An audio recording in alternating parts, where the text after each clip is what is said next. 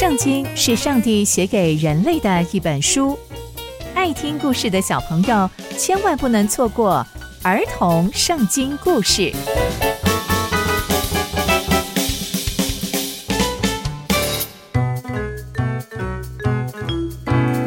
各位亲爱的大朋友、小朋友们，大家好，我是佩珊姐姐。小朋友们，今天佩珊姐姐要跟大家分享的故事是以利沙行神迹。我们在前一集中知道。上帝再一次透过伊丽莎行了神迹，让一位为伊丽莎预备地方的妇人怀孕生子。在那个年代啊，这可是了不起的大事呢。那伊丽莎接下来又会发生什么样的事情呢？就让我们继续听下去吧。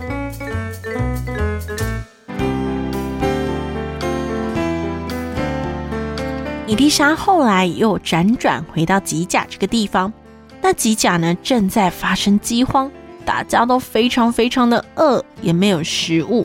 那先知的门徒啊，就坐在以利沙的前面，他就对他仆人说：“哎，把那个大锅子放在火上面，给先知的门徒煮些东西吃吧。”然后呢，就有一个人到田野里去采了一些野菜，然后呢，他找到了一颗野瓜藤。然后呢，就把他那个瓜切了，就放到那个锅子里面。可是他们其实都不知道那个瓜是什么瓜，所以他们也不确定那个到底有没有毒。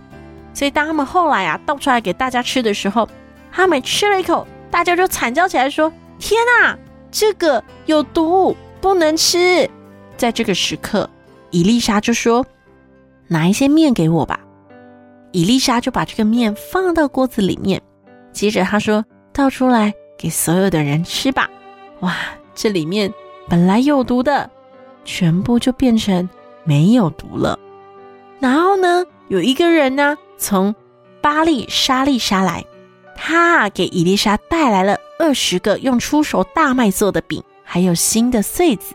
伊丽莎就说：“把这些都给大家吃吧。”他的仆人就说：“怎么够啊？这里只有二十个饼诶，我。”我怎么可以把这一点点的食物摆在一百个人面前呢？伊丽莎就说：“给大家吃吧，因为上帝说他们要吃，而且还会有剩下的。”于是这些仆人听到之后，就把这二十个饼摆在所有人的面前。